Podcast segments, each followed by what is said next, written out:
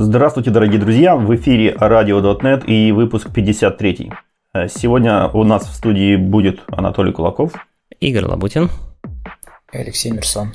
Э, у нас сегодня необычный состав ведущих. К нам присоединился Алексей. И присоединился он к нам не просто так. Алексей у нас э, бывалый, опытный и крутой член программного кабинета .next. И сегодняшний выпуск, как вы, наверное, уже догадались, мы посвятим конференции .next, которая пройдет э, в Питере. Наконец-то после двух лет ожиданий можно сказать, что у нас будет офлайн конференция И плюс также она пройдет в онлайне, конечно же. Э, незабываемые два дня онлайна и один день трансляции из офлайна будет. Конечно, если у вас есть такая возможность, мы приглашаем вас в замечательный э, город с белыми ночами, петергофами, фонтанами и э, прекрасным э, дружелюбным общением. Вот. Если же нет, присоединяйтесь онлайн. А для тех, кто нас слушает э, первый раз в подобном формате, я сообщаю, что это специальный выпуск. Здесь мы не будем обсуждать сегодня новости, э, ничего из того, что мы делаем обычно. Мы сегодня весь выпуск полностью посвятим конференции .next, разберем ее доклады, подумаем, э, про что будут говорить спикеры, кому, на какую тему хорошо бы пойти. И, в общем, сделаем обзор конференции с позиции программного комитета, коими мы все втроем и являемся. А поэтому, если вы вдруг почему-то не интересуетесь э, современными глубокими интересными хардкорными докладами, то ждем вас в следующем выпуске. А если вам все-таки интересно, что будет происходить и про что, в принципе, сейчас модно делать доклады, то оставайтесь с нами.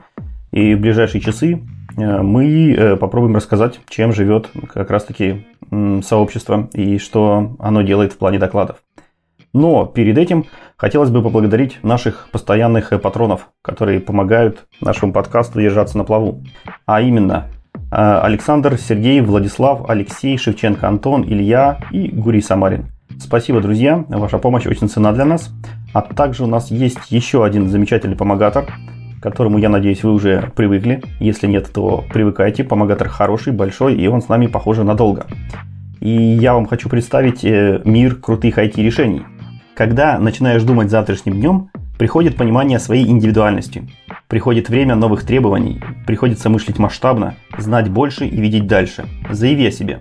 Компания Монополия предлагает тебе создавать вместе платформы цифровой логистики на пике технологий. IT-ландшафт компании разделен на продукты, востребованные клиентами и партнерами. Продукты, которые разрабатываются в современной agile модели, опираясь на микросервисный подход с использованием актуального стека. Если .NET, то Core. Если интеграция, то на брокерах сообщений. Если деплой, то в Kubernetes.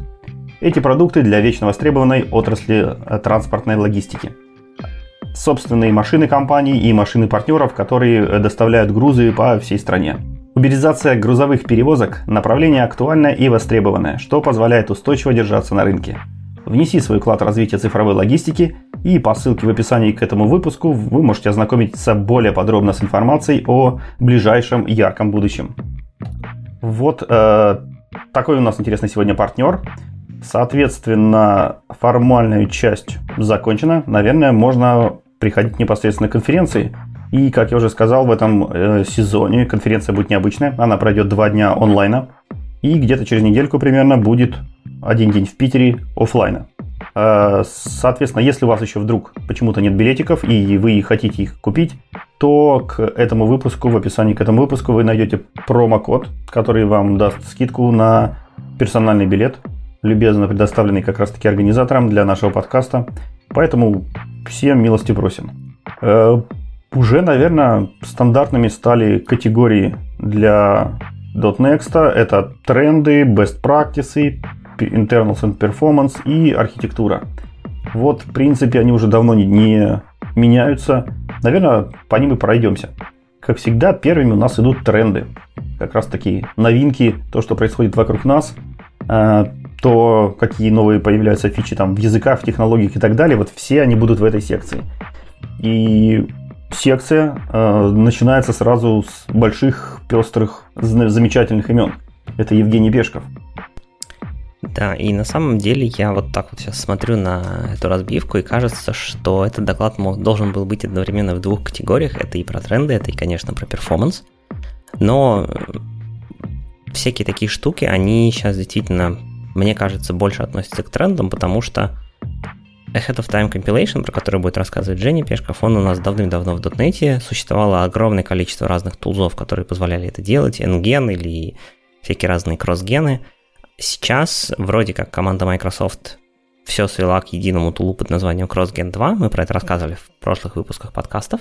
Однако все не так просто. Это не серебряная пуля. И, с одной стороны, наверняка большинству проектов это вообще никогда не будет нужно, и Head of Time компиляция вроде как удел э, тех, кто пишет либо под платформой, где JIT запрещен, либо нужна какая-то очень специфическая, скажем так, модель работы, когда перформанс джита уже сильно влияет, допустим, на старте. Но, тем не менее, интересно посмотреть вообще, зачем это, как это работает, и какие подводные камни, какие проблемы, какие сложности есть с использованием этой технологии, потому что, как известно, мало у нас есть технологий, которые просто делают хорошо, они наверняка где-нибудь сделают плохо. И вот э, про все трейдофы, про то, чего же ожидать, так скажем, в отрицательном смысле от этой технологии, если вы начнете применять ее в своем проекте, нам будет рассказывать Женя. И, в принципе, если кто раньше не сталкивался, Евгений Пешков делает у нас всегда шикарные доклады, глубокие, интересные.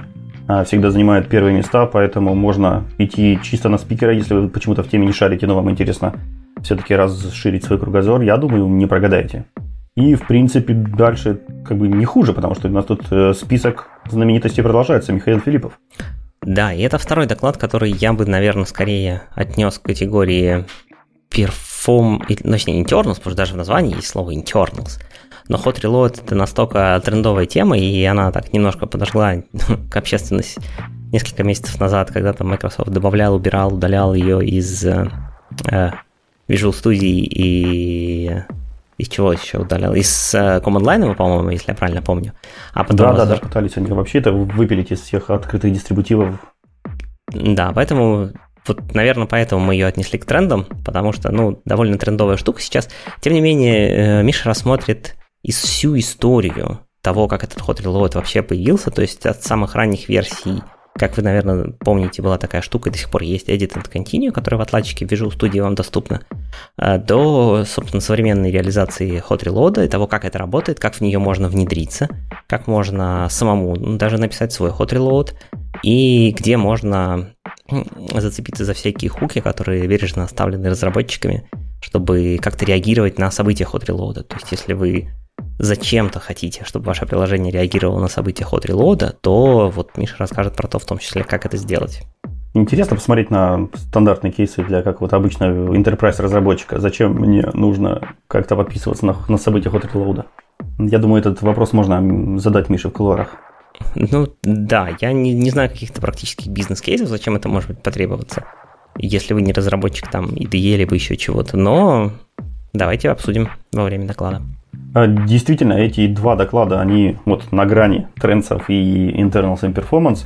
Но тут надо понимать, что категории они довольно-таки условные, и поделили мы их э, просто так, чтобы более-менее э, было удобнее обсуждать. Но, естественно, все доклады намного глубже и шире, чем какое-то одно слово.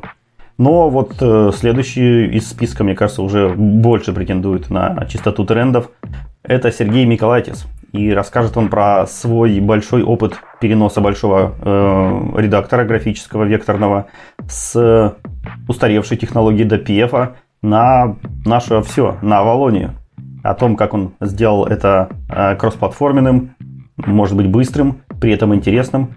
И самое главное, он, наверное, вам сможет рассказать о тех проблемах, с которыми они столкнулись, то есть настоящие э, проблемы на настоящем большом приложении, и, соответственно, сможет ответить вам на вечный вопрос уже, который много-много лет летает в воздухе, а готова ли Авалония к продакшену или все еще не готова.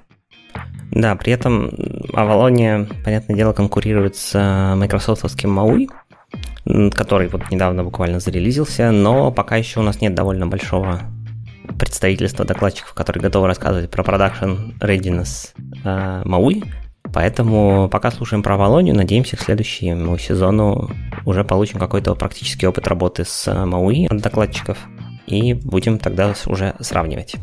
А следующий спикер у нас будет новичок, это Вадим Мартынов, но, насколько я знаю, новичок он просто на нашей конференции, а вообще он уже довольно опытный спикер. Алексей, насколько я знаю, ты с ним пересекался.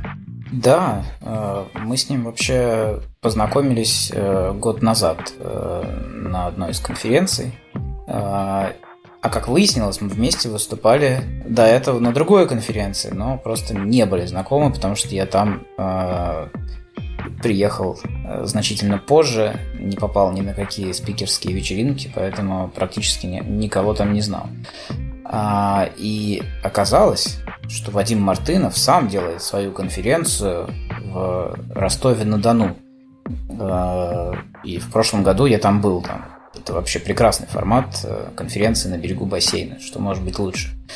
А, тем не менее, помимо того, что он организатор конференции, каким-то образом он еще успевает работать в контуре и работать, собственно, в стеке .NET.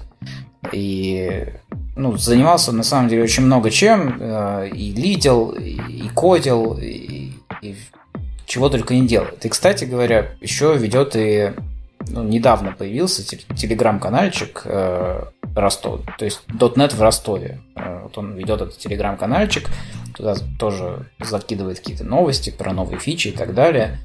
Э, поэтому, э, ну и сам Вадим, да, он опытный спикер, он много где выступал, поэтому мне показалось, что очень странно, что такой человек э, и хорошо разбирающийся в нашем стейке и опытный спикер, и почему-то его нет у нас на .next.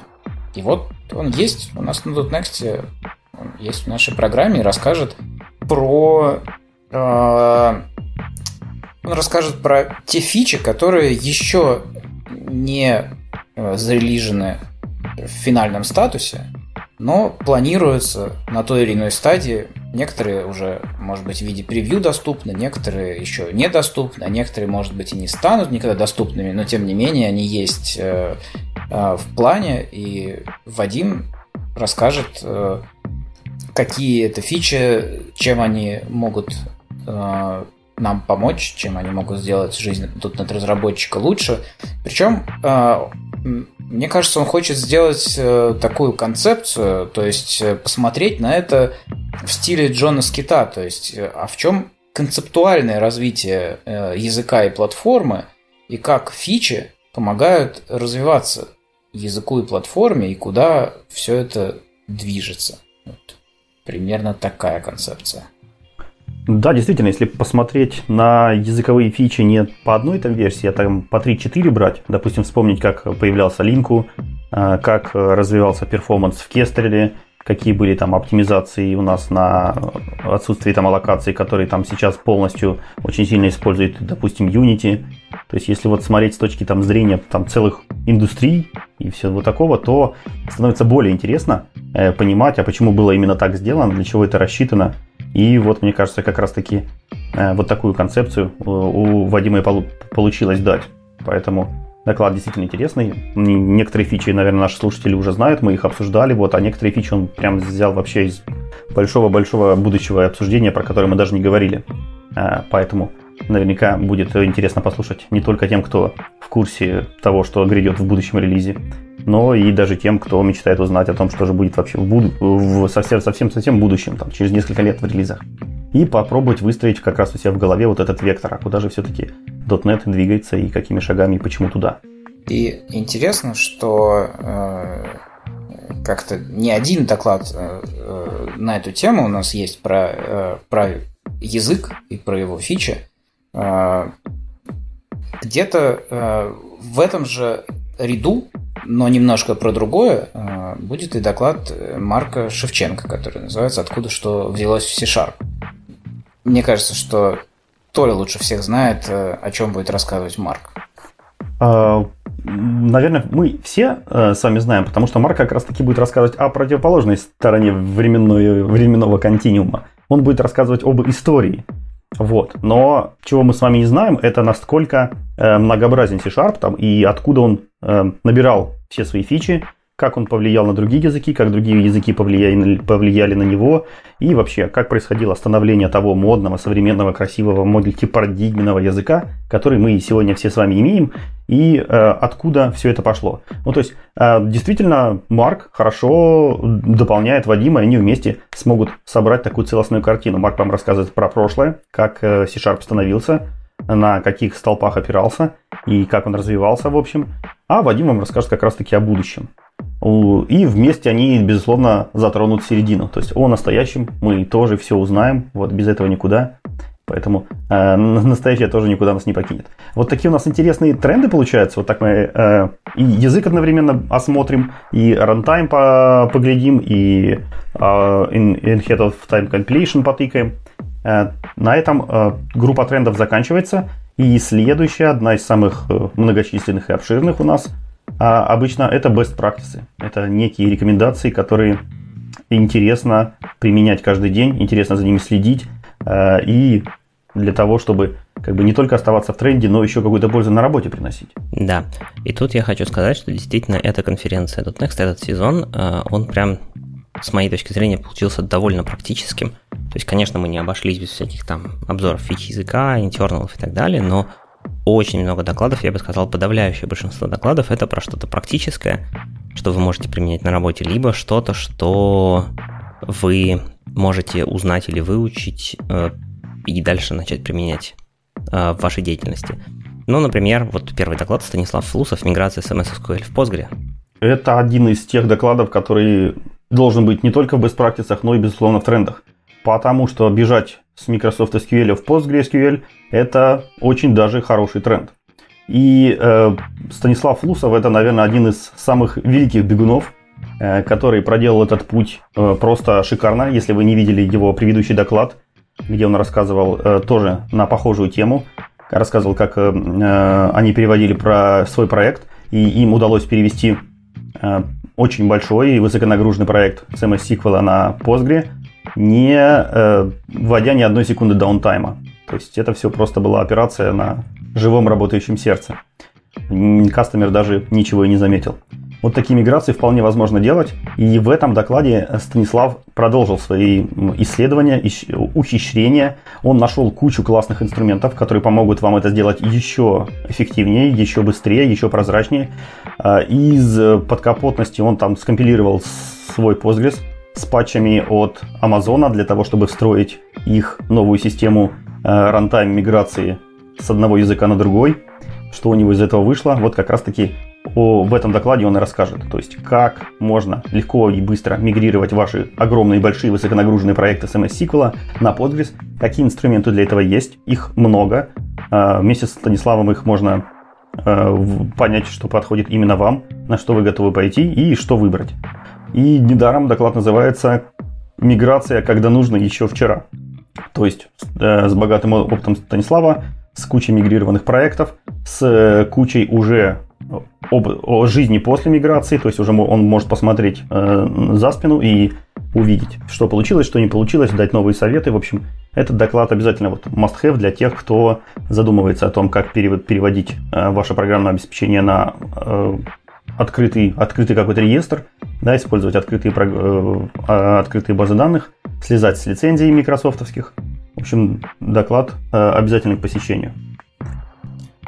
А если вы много пишете микросервисов, и ваши микросервисы хоть как-то общаются, и общаются они хоть, например, с помощью RPC, то наверняка вы слышали про такую технологию, как gRPC.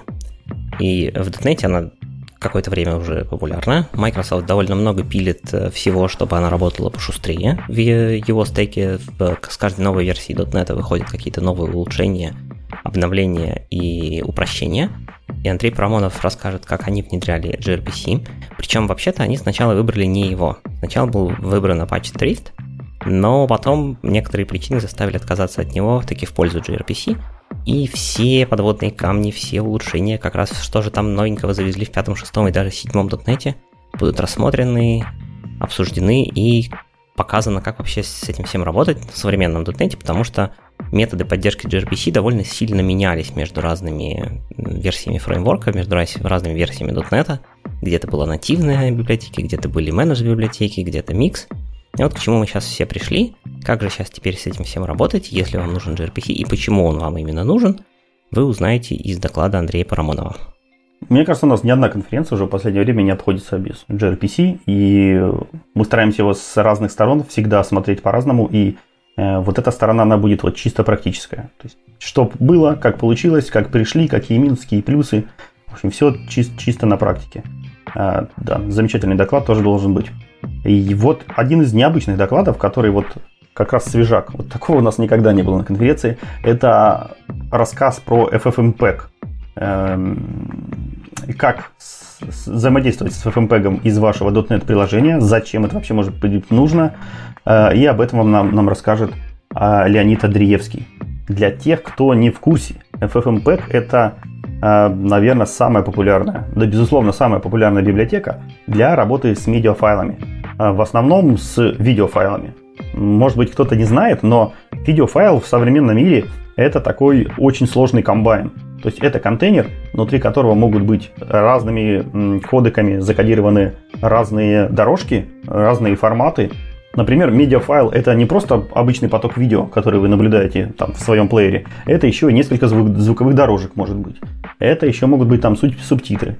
Это могут быть там еще какие-то копирайты и добавочные темы, и еще какие-нибудь взрывающиеся пони. Все это позволяет поддерживать э, некий видеоконтейнер.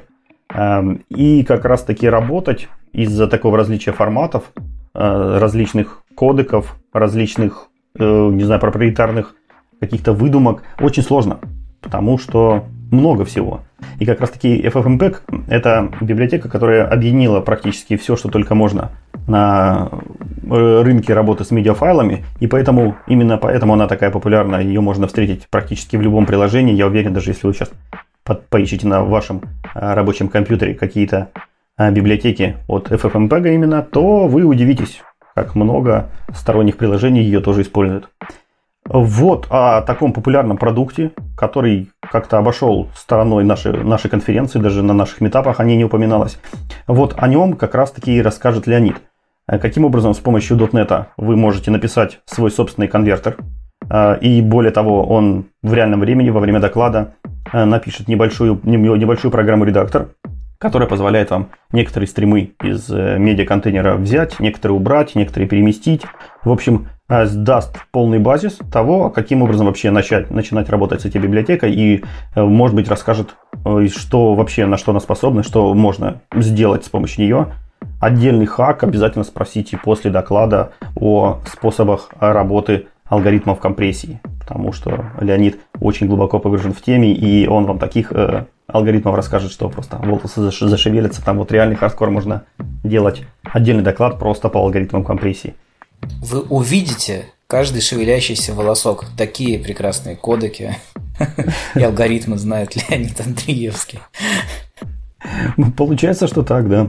А, у нас следующая такая группка образуется. Она, конечно, она стоит у нас в best practices, но я бы ее вообще обозначил как security. Потому что у нас э, очень важные доклады здесь. Э, во-первых, это Денис Тарасов и Дмитрий Афанасьев рассказывают нам про атаку на цепочку поставок. Мы несколько раз в подкасте уже затрагивали эту тему, пытались настращать, как это важно и как это нужно, но кажется, что лучше один раз увидеть, чем сто раз от нас услышать. И вот как раз таки Денис и Дмитрий нам продемонстрируют, а чем же, собственно, опасна эта атака, почему она э, настолько на уши поставила всю индустрию в последние годы, и почему до сих пор компании от нее защищаются довольно-таки плохо. Если брать среднестатистическую компанию, то, скорее всего, вы эту атаку на нее сможете произвести. А атака довольно, довольно-таки мощная, с э, очень э, серьезными последствиями, которые могут быть для любого интерпрайза. Э, и, соответственно, они э, нам расскажут, как дела обстоят не только в .NET, но и также у ребят большой опыт в других языках. Мы посмотрим на JavaScript, на Java, как они с этим борются. Мы обязательно услышим интересную историю про LeftPad нашумевший. А также немалоизвестные атаки, которые просто-напросто затирали данные многих пользователей, если они находились в часовой зоне Беларуси и России. Про эту штуку мы тоже рассмотрим. И если вы почему-то э, никогда не задумывались, что такой итог для открытого программного обеспечения может быть, что внезапно при следующем обновлении э, в вашем приложении у вас все данные затрутся или еще чего хуже, то э, вот ребята вам как раз откроют глаза. Потому что мы до сих пор жили в стране розовых пони, когда можно было взять любой продукт э, с интернета, подключить его в свои, в свои компоненты и радоваться жизни. В общем, на самом деле это не так. Жизнь намного страшнее и суровее. И вот как все-таки нужно правильно жить с точки зрения security, и при этом э, все-таки не отказывать себе в таком великом удовольствии, как таскать чужие компоненты, как таскать чужие библиотеки. В общем, как правильно жить, как построить best practices, как э, выстроить отношения в команде, как настроить э, вашу DevOps инфраструктуру. В общем, по всему полностью спектру от значит, разработчиков и девопсов и до менеджеров. Э, ребята как раз таки покажут, в чем сила этой атаки, почему она так страшна, продемонстрируют вам на практике, э, как ее можно реализовать и расскажут, соответственно, безусловно, как от нее защититься. В общем, это один из просто моих фаворитов. Мы эту тему давно искали, кто про нее может так классно рассказать, потому что тема актуальная, интересная, горячая. И вот, я считаю, нашли одних из самых лучших кандидатов, кто может ее осветить общем, а доклад один просто из обязательных к посещению. Фух, я еле дождался, пока Толя закончит петь дифирамбы этому докладу. Э, а хотел сказать, что на самом деле э, мы, конечно, может быть, и искали э, тех, кто нам расскажет об этом, но на самом деле где-то год назад у нас уже был, была заявка с докладом про эту атаку, правда, по-моему, от англоязычного спикера. И я был один из тех, кто э, говорил, что это совершенно э, уныло и неактуально, и кому это все нужно. Но э, действительно жизнь немножечко изменилась, и стало понятно, что таки нужно. Поэтому в этом сезоне у меня не было никаких сомнений, что это действительно актуальная тема. Следующий э, доклад из разряда security у нас продолжает тройничок. Сергей Огородников, Роман Просин и Кирилл Хабаров. И ребята расскажут, как они строили в большом крупном банке систему аутентификации и авторизации. Безусловно, на платформе .NET. В общем, доклад интересен будет всем тем, кто хоть раз в жизни озадачивался о том, а каким образом э, опровить правильных пользователей, как им раздавать э, роли, а самое главное, как это сделать э, в настоящем работающем большом банке с огромным числом э, софта, с огромным числом разработчиков, микросервисов, безусловно, как между ними всеми выстроить эту коммуникацию, выстроить взаимоотношения. Там мы рассмотрим э, все, безусловно, современные протоколы. Это и OpenID Connect, и OAuth 2, и рассмотрим, как нам может помочь Negotiate. Э, ребята поделятся своим опытом э, работы Э, Керберса в докере. В общем, очень много тоже практически хороших кейсов, которые в принципе встают перед всеми разработчиками, которые начинают делать корпоративную систему аутентификации. Я себя поймал на мысли, что как раз таки последние полгода тоже именно этим и занимаюсь. Поэтому доклад для меня тоже интересен. Посмотрим, насколько мой опыт будет как-то коррелировать с тем, что у нас происходит в крупных коммерческих организациях. Толя, а расскажи, пожалуйста, это, мне кажется, я не знаю, может быть, первый вообще э, доклад, на котором аж целых три спикера. Э, там что-то оригинальное по концепции или они просто как-то поделили материал на троих? Слушай, если честно, кажется, да. Это впервые у нас прямо целых три спикера. Мы обычно стараемся брать два. Э, ну, одного на крайний случай. Но вот в троих, наверное, не припомню. Действительно, Действительно так. А, нет, какой-то определенной концепции тут, наверное, не прослеживается. Просто у ребят хороший опыт, и у каждого со своей стороны. И поэтому они довольно хорошо и слаженно вместе э, могут его выдать, рассказать. Э, в общем, и поэтому рассмотреть, может быть, знаешь, более так широко получается у них охватить эту тему. Наверное, поэтому три. Но я могу сказать, что самая большая сложность с этим докладом была как раз таки в том, чтобы уместить его в один слот, потому что доклад изначально получался там на 2 часа, и мы бьемся много-много времени для того, чтобы уместить его в один час. Я не знаю, сыграла ли в этом тот факт, что спикеров все-таки три, или просто, что действительно тема богатая, интересная, и там много есть про что рассказать, но точно у нас, их, наших э, зрителей, будет как бы очень много тем поговорить после докладов потому что куча материала остается за, за бортом, и материала от, отличного как бы и полезного. Звучит как отличный кандидат на когда-нибудь еще и будущий воркшоп. Да, да, согласен. В принципе, и, и тема такая хорошенькая, потому что на практике она очень многим нужна, и как раз таки она и раскрывается вся именно тогда, когда ты начинаешь все это самому делать и пытаешься подстроить эту схему под свою компанию. То есть у нас все-таки у каждый отдел там, у каждой компании у них разные требования к аутентификации и авторизации. И когда ты начинаешь это именно подстраивать, вот там и возникают как раз практические вопросы. Так что для воркшопа, мне кажется, тема идеальная, да.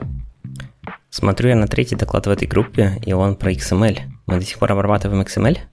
Ну, а почему же нет? Эм, ты, может быть, удивишься, но XML э, у нас еще очень даже много где используется. И, кстати, о теме.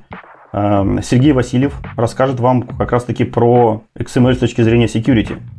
Э, какие есть уязвимости в XML-файлах, как их можно эксплуатировать на примерах с практическими демками и что из этого всего может получиться. А XML не только, вы можете вспомнить XML сериализатор или какие-нибудь там дата контракт сериализатор или еще что-то. XML на самом деле используется очень много где, даже если вы этого не видите. Например, во всяких графических редакторах, там, которые используют векторную графику под капотом, там обязательно XML. А, если вы там, э, может быть, даже и все, что работает с HTML, каким-то подмножеством, эти атаки тоже, может быть, к ним применены. И самое интересное, что как раз-таки Сергей э, на данном докладе вам продемонстрирует демку, где он положил свежую студию, которая тоже, казалось бы, где Visual Studio, а где XML, но на самом деле под капотом у нее есть уязвимости, может быть, были уязвимости, которые позволяли вот э, без проблем как бы атаковать студию. И э, как раз таки Сергей собрал отличный пакет уязвимостей различных, э, каким образом можно э, можно произвести атаки на, на XML-файлы, на XML-форматы даже. И, э, соответственно, какие программные обеспечения ему удалось поразить, какое не удалось, как он э, пытался найти как можно боль, как он пытался автоматизировать этот процесс и найти как можно больше программ, с помощью, на которых можно попробовать э, применить все его накопленные знания. И доклад будет интересен, даже если вы не очень близко знакомы с XML, то есть не очень используете XML в повседневной жизни, доклад все равно вам будет интересен для того, чтобы понять саму концепцию, как можно вообще делать атаки на какие-то форматы.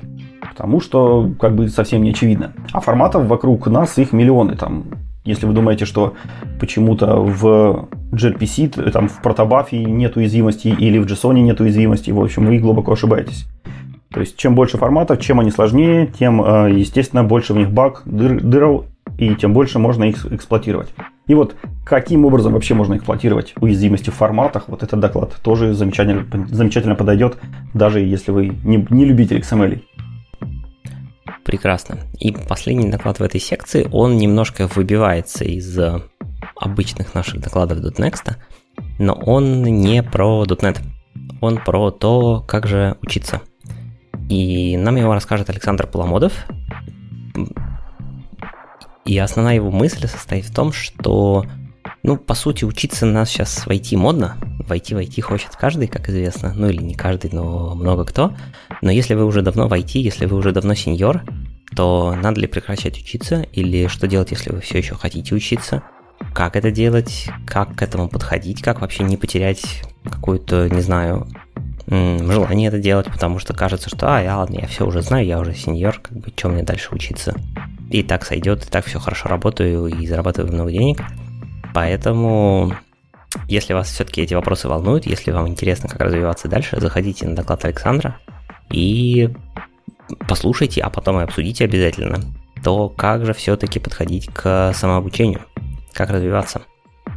Да, я бы здесь хотел добавить, э, что э, ну, я сам э, прошел этот путь, я бился головой в стеклянный потолок, будучи Э, senior.NET девелопером.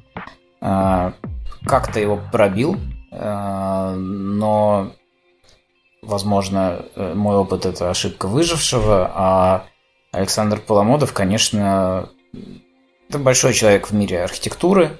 Он на высокой позиции в банке Тиньков работает на данный момент, но он ведет свой блог, посвященный архитектуре. Там, кстати говоря, очень хорошие обзоры книг регулярно у него выходят. Он рассказывает про все или, по крайней мере, самые хорошие книги из тех, которые он читал. И если э, есть какие-то э, мысли, у вас стоит ли тратить время на какую-либо книгу по архитектуре, почти наверняка Александр Поломодов уже про это что-то сказал и сделал краткий обзор э, этой книги. Поэтому я очень рад, что он э, выступит у нас на конференции. Думаю, что его доклад определенно стоит послушать.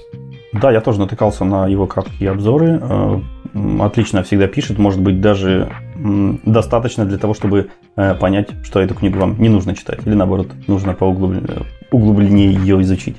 Э, ну что ж, на этом секция Best Practices у нас закончена. Здесь есть как и какие-то э, новинки, как миграции, так устоявшийся опыт, э, хороший секьюрный блок и интересный э, блок по развитию, что тоже у нас бывает довольно редко, и, по-моему, это единственный доклад на всей конференции, который будет именно смотреть на .NET разработчиков с точки зрения э, именно развития каких-то конкретного опыта. Ну а где будет много конкретного, интересного, низкоуровневого опыта, это как раз таки в нашей следующей секции, которая называется Internals and Performance, где у нас, как всегда, собраны одни из самых э, опытных, известных и культовых докладчиков, и один из самых известный, культовый и опытный, конечно, Станислав Сидристый. Какая же конференция без Станислава? А, да, да, Станислав э, выступит э, на этой конференции дважды, и тот доклад, о котором сейчас пойдет речь, э, будет в офлайн день. А, Причем изначально там в программе стоял другой доклад от Станислава про фичи C-Sharp, но когда мы подбивали программу, мы поняли, что, кажется, у нас э, слишком много э, фич C-Sharp, и Э, решили ну, как-то разнообразить программу, а у Станислава как раз э, буквально свежая тема образовалась. Э, ну, то есть это действительно материал, который, к которому он пришел совсем недавно. Стас уже не раз рассказывал про тредпулы, но он рассказывал, как написать свой тредпул. А в этот раз он расскажет, как э, затюнить штатный тредпул э, .NET фреймворка э, так, чтобы получить разные интересные э, эффекты. Стас обнаружил какие-то недокументированные ручки-крутилки о настроек тредпула и поделится своим опытом их использования, своими рекомендациями, что с этим можно интересного сделать.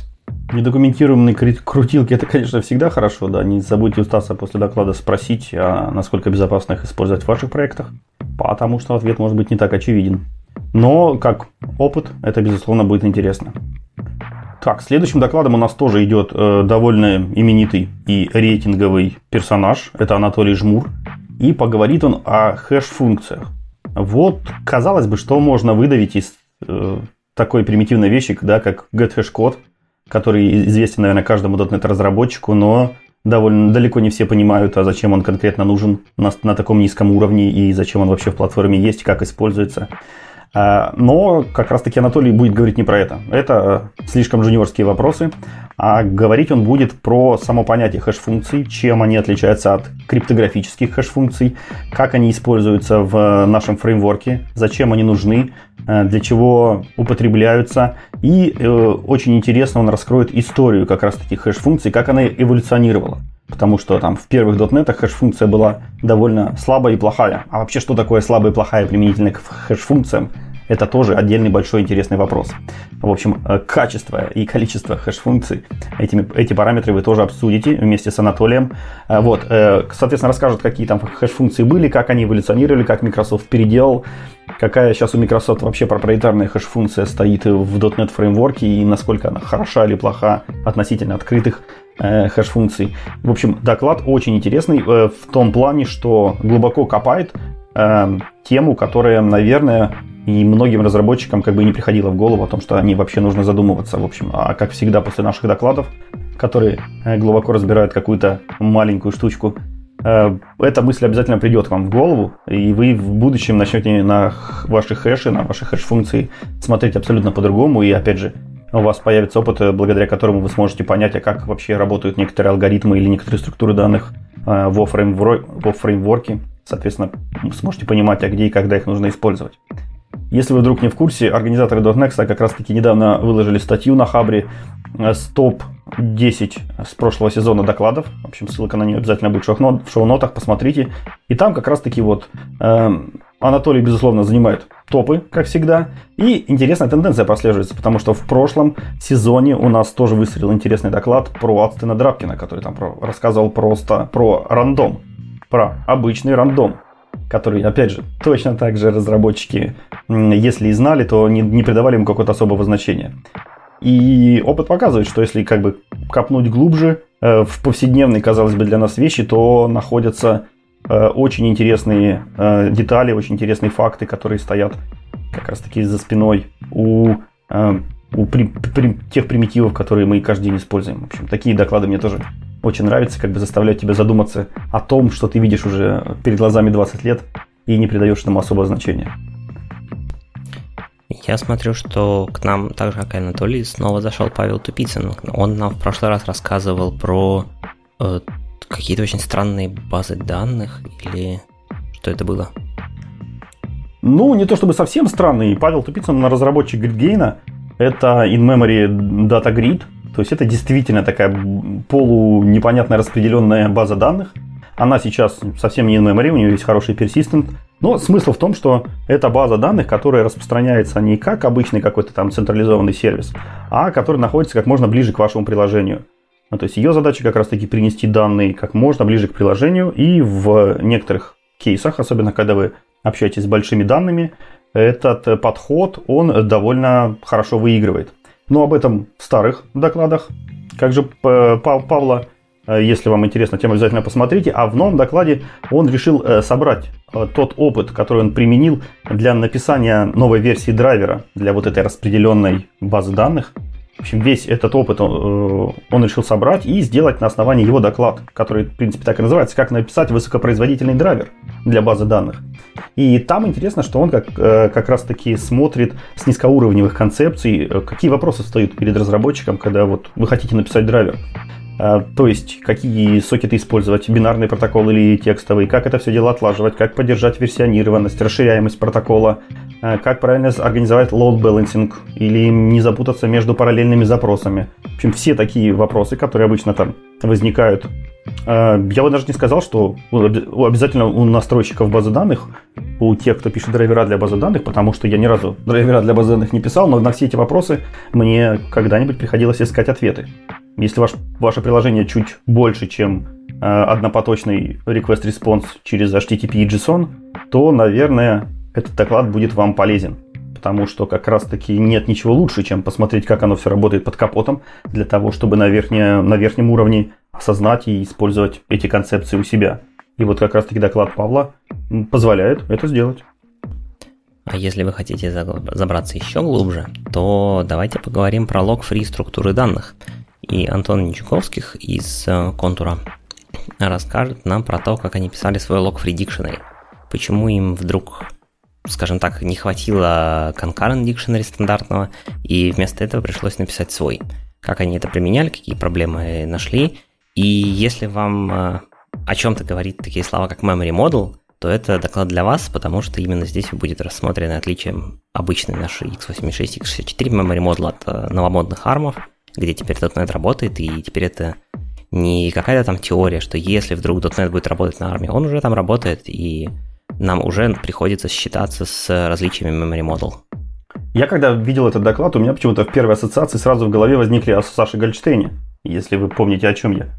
Потому что, мне кажется, это как раз тот случай, когда на примере обычных дикшенери рассказывается о таких сложных темах, как э, memory model, там, э, барьеры всякие, перестановки операций и прочие параллельные оптимизации процессоров. В общем, и как раз-таки в докладе Антона я словил вот это давно забытое чувство от Саши, что действительно э, интересная и богатая тема как бы ждет, ждет своего докладчика, ждет своих слушателей. Поэтому всем фанатам Саши попробуйте Антона. А следующий доклад у нас тоже довольно практически, я бы сказал, с одной стороны, с другой стороны, с достаточной степенью internals, это про MS SQL. Если вы по какой-то причине не послушали Станислава, Станислава Флусова и не убежали еще с MS SQL на Postgres, и у вас э, сейчас продакшн работает на MS SQL, и вам нужно почему-то выяснять, что же там тормозит, э, какие запросы исполняются, как эти запросы вообще анализировать и так далее, то Ирина Лагерь расскажет нам про то, какие механизмы SQL сервера, именно самого SQL сервера можно использовать для, и, и как они это используют для того, чтобы понимать вообще, что там генерит Entity Framework, какие процедурки выполняются, как это все раскладывается, как это влияет на производительность базы данных, а какие ошибки, возможно, генерятся, то есть какие-то различные статистики получать. И такой встроенный механизм SQL сервера, он на самом деле сильно помогает понять, как же живет ваш SQL сервер. Поэтому, если вы используете SQL сервер, если вам у вас достаточно высоконагруженная система и база данных, возможно, является узким местом, то вам непременно нужно послушать Ирина, чтобы, возможно, добавить в свой арсенал еще один способ изучать э, поведение и анализировать то, как работает ваше приложение. Вот такая секция Internal Performance у нас получилась. Э, и следующая, но не по значению, а как раз таки финальная, жирная, мощная точка – Э, это секция архитектуры.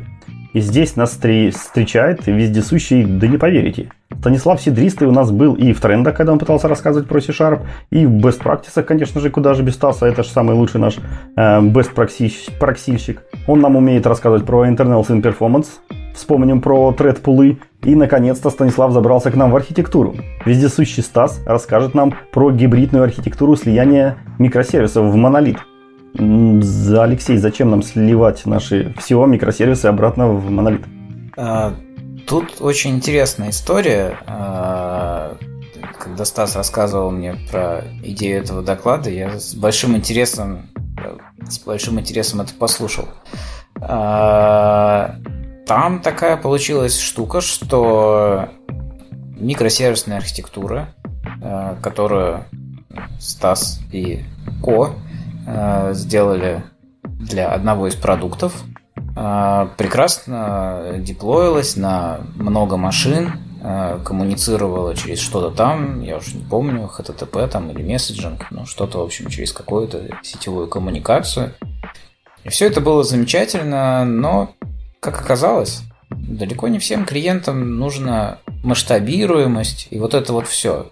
Им нужен скромненький продуктик, который можно задеплоить на один скромненький сервачок и скромненько использовать, без этих ваших вот load балансеров и вот этого всего.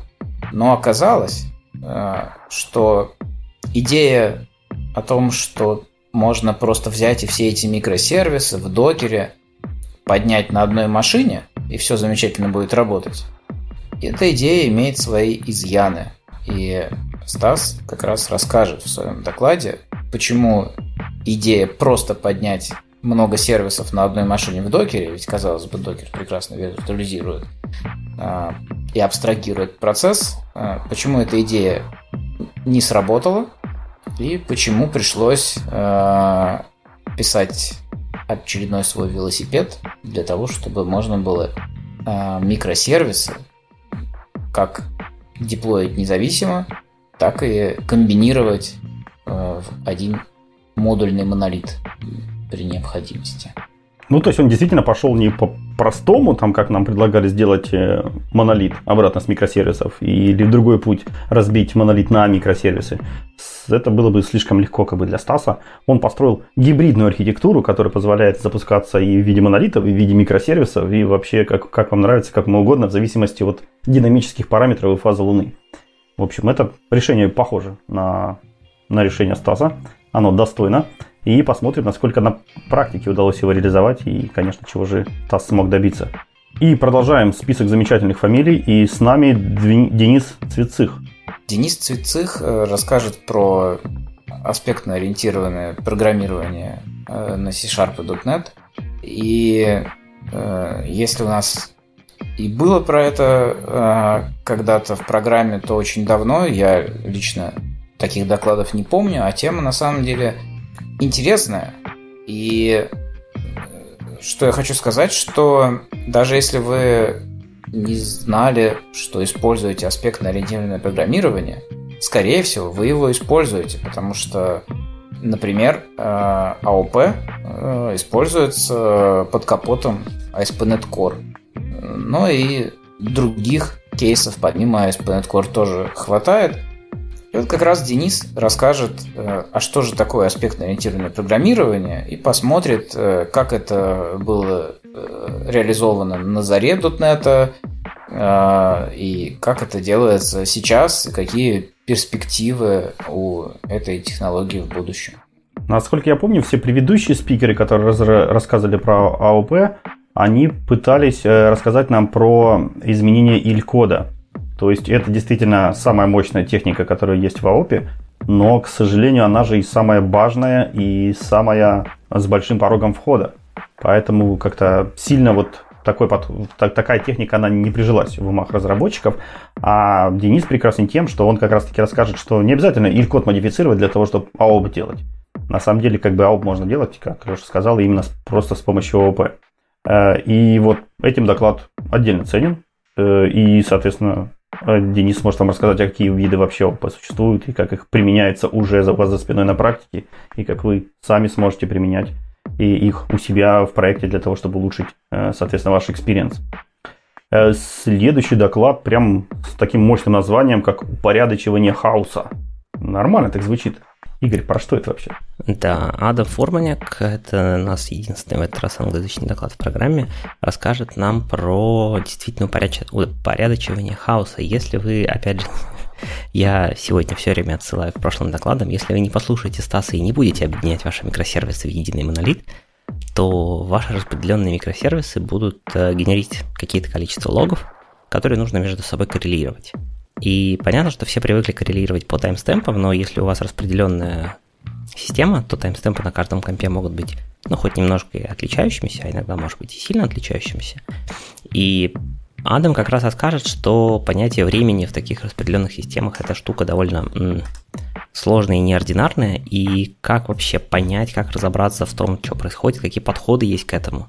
А, вы узнаете про всякие вещи типа векторные часы и вот это все, так что с одной стороны, кажется, что проблема довольно простая, ну, что там, везде время синхронизировал и, все хорошо. А с другой стороны, там есть довольно много теории, э, довольно нетривиальной, и частично в эту теорию Адам тоже залезет, покажет, как, это, как все эти алгоритмы работают, и что с этим делать, так сказать, с практической точки зрения, как же жить в таких распределенных системах. Эм, обожаю вообще тему векторных часов, лампорта и всего такого, как раз таки потому, что они э, заставляют вас Э, осознать такую, казалось бы, философскую концепцию, что время, оно относительно, и как бы на практике, наверное, никто там, в здравом уме на пальцах это не сможет объяснить. А вот здесь, пожалуйста, приходишь на клад, и вам на чистых микросервисах, э, которые вы видите каждый день, которые слышите каждый день, рассказывают, что время, оно действительно как бы никчемно. Это жалкие людишки придумали для себя, и не надо пихать его в как бы, распределенные концепции, и иначе вы наберете, наберете себе очень много-много проблем. А жить там надо совершенно по-другому, с помощью других понятий. общем, прекрасная тема. Э, я думаю, она никогда не устареет. Это вечная интересная штука, поэтому тоже welcome. Ждем с нетерпением. А, так, э, опять архитектурные секция меня продолжает поражать э, нашими большими именами. Сергей Баранов к нам наконец-то зайдет. Да, это еще один человек, которого я лично очень давно ждал э, и надеялся, что он когда-нибудь примет участие в нашей конференции. И вот, наконец, э, свершилось, и Сергей придет э, с докладом про domain-driven design. И ну, у нас уже были доклады про базовые концепции domain-driven design, у нас были доклады про что-то там про валидации, консистентность и, и зависимости. А, но Сергей Баранов, э, как ну, крайне опытный э, человек, который практикует э, domain-driven design, event-шторминг и тому подобные модные техники, он, как всегда, смотрит и шире, и глубже. И в этом докладе Сергей расскажет, э, как из всего лишь доменной модели, э, построенной с помощью domain-driven design, э, получить сразу и бэклог задач, и API, и тестовые сценарии, и даже структуру команд, или, например, структуру микросервисов. То есть он расскажет про взаимосвязь модели с разными другими очень практическими и полезными артефактами, которые нужны в разработке сложных систем. Звучит дерзко, но зная Сергея, уверен, что у него все получится, он действительно сделает и достигнет поставленных целей. У нас, кстати, и в сообществе .NET.ru был э, шикарный доклад Сергея Баранова и плюс обалденный воркшоп на тему ивеншторминга. Поэтому, если вам интересен ивеншторминг, посмотрите на YouTube-канальчике. Э, очень хорошие получились как раз таки доклады и воркшопы. Э, так, побежали дальше. У нас здесь применение лучших инструментов из мира микросервисов. И про это нам расскажет Алексей Патрин. Это про что будет доклад? А, это будет доклад э, про... А, ну, тут идея такая, что Enterprise считается всегда отстает от, э, от трендов, от переднего края, и все прекрасное, модное происходит э, где-то в стартапчиках со смузи, а в Enterprise кровавые, кровавые монолиты правят бал. Алексей работает в компании Крок. Вы наверняка читали их блог на Хабре или слышали какие-то доклады. И Крок это подрядчик э, всего подряд. И, э, в общем, они не, не понаслышке знают, что такое старый э, Legacy Enterprise. Так вот, Алексей расскажет, что как из модного микросервисного мира привнести практики в старый добрый enterprise.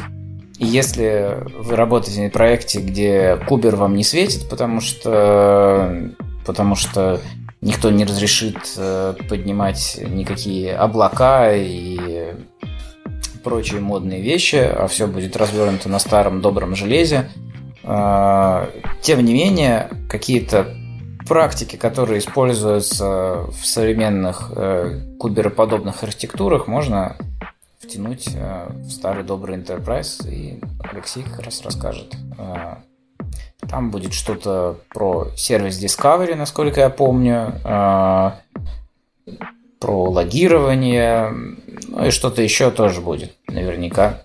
Думаю, что будет интересно.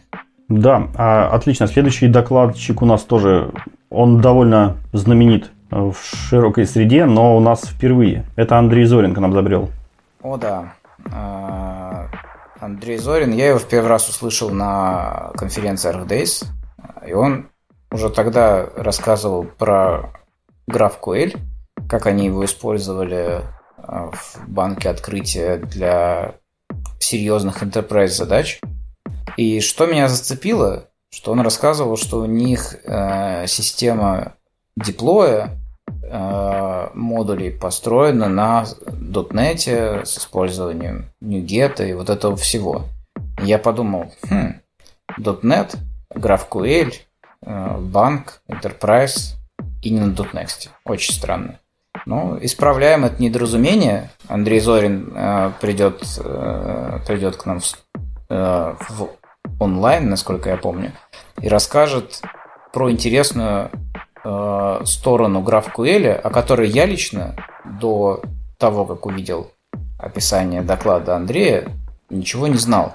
А, а именно про подписки э, в GraphQL и про то, как э, можно реализовать потоки данных которые используются, скажем, в аналитике, в антифроде и тому подобных вещах, как эти потоки данных можно э, реализовать с помощью GraphQL, хотя на самом деле под капотом там пойдет речь не только о GraphQL, но и, например, о все той же Kafka, которая у нас уже э, довольно много э, посвящено докладов в этом сезоне. Э, и, кстати говоря, Следующий, кажется, тоже про нее.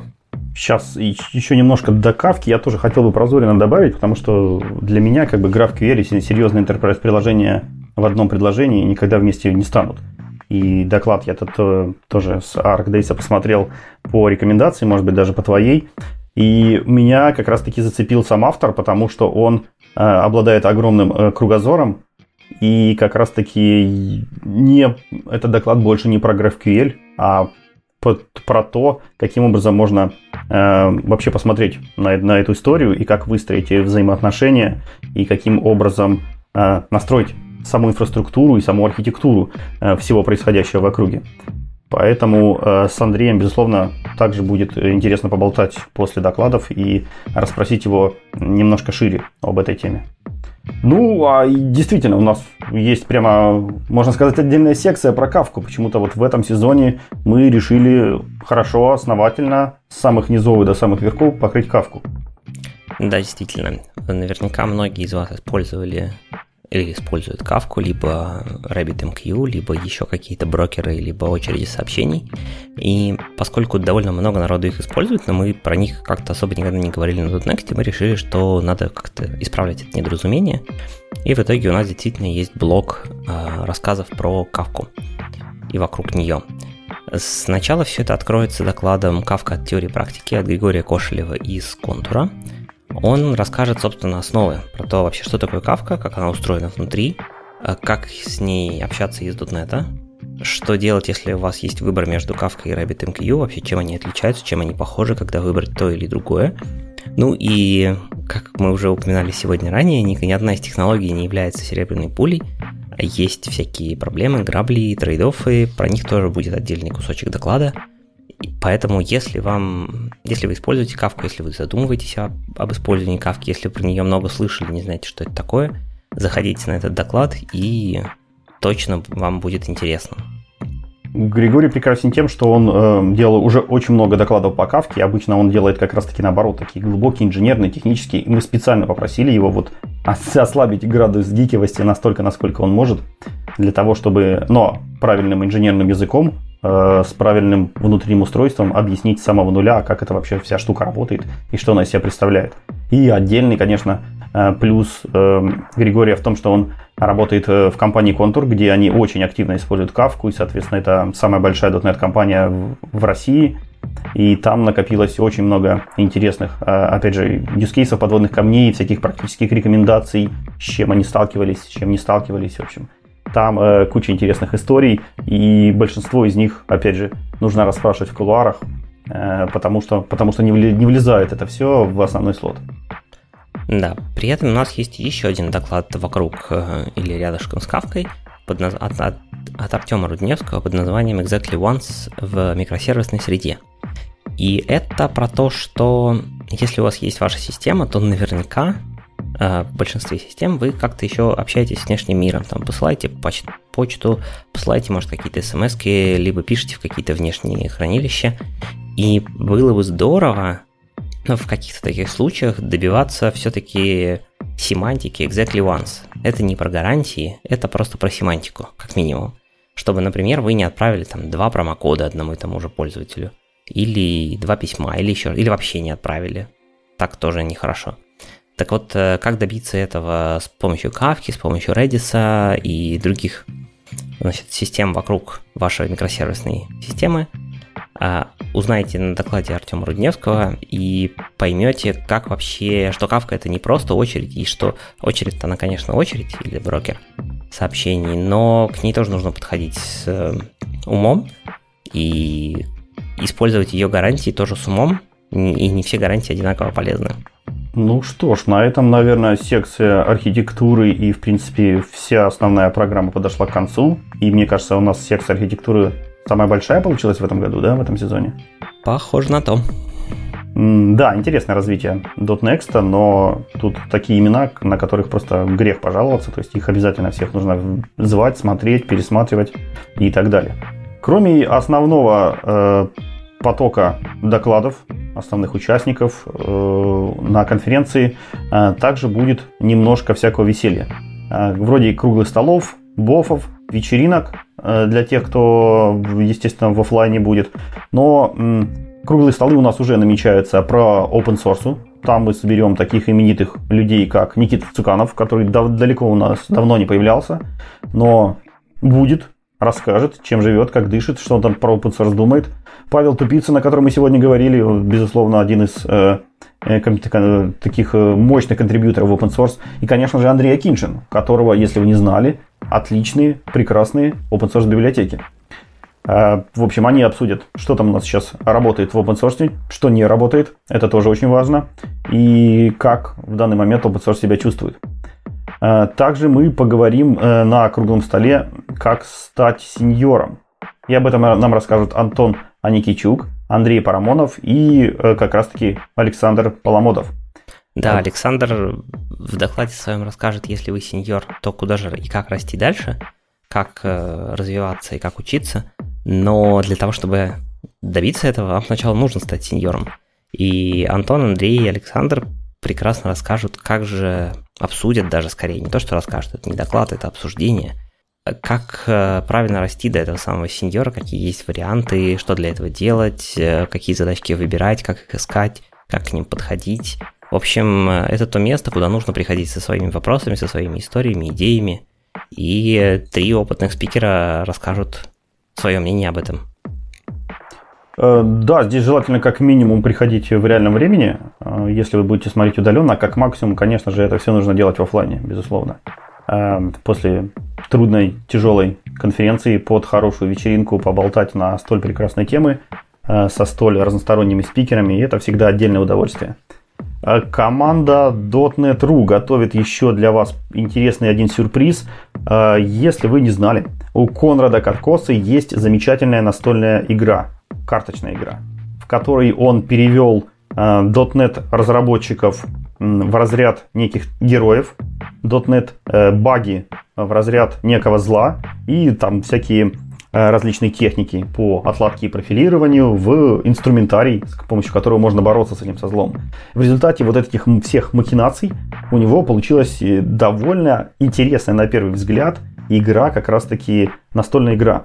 Э, почему на первый взгляд? Потому что она сейчас находится в активном бета-тестировании, да не только сейчас. В общем, мы ее готовили еще два года назад, то есть она уже много лет находится в, актив, в активном бета-тестировании. И вот, наконец, сейчас наша команда энтузиастов все-таки решила ее более или менее там, застопорить.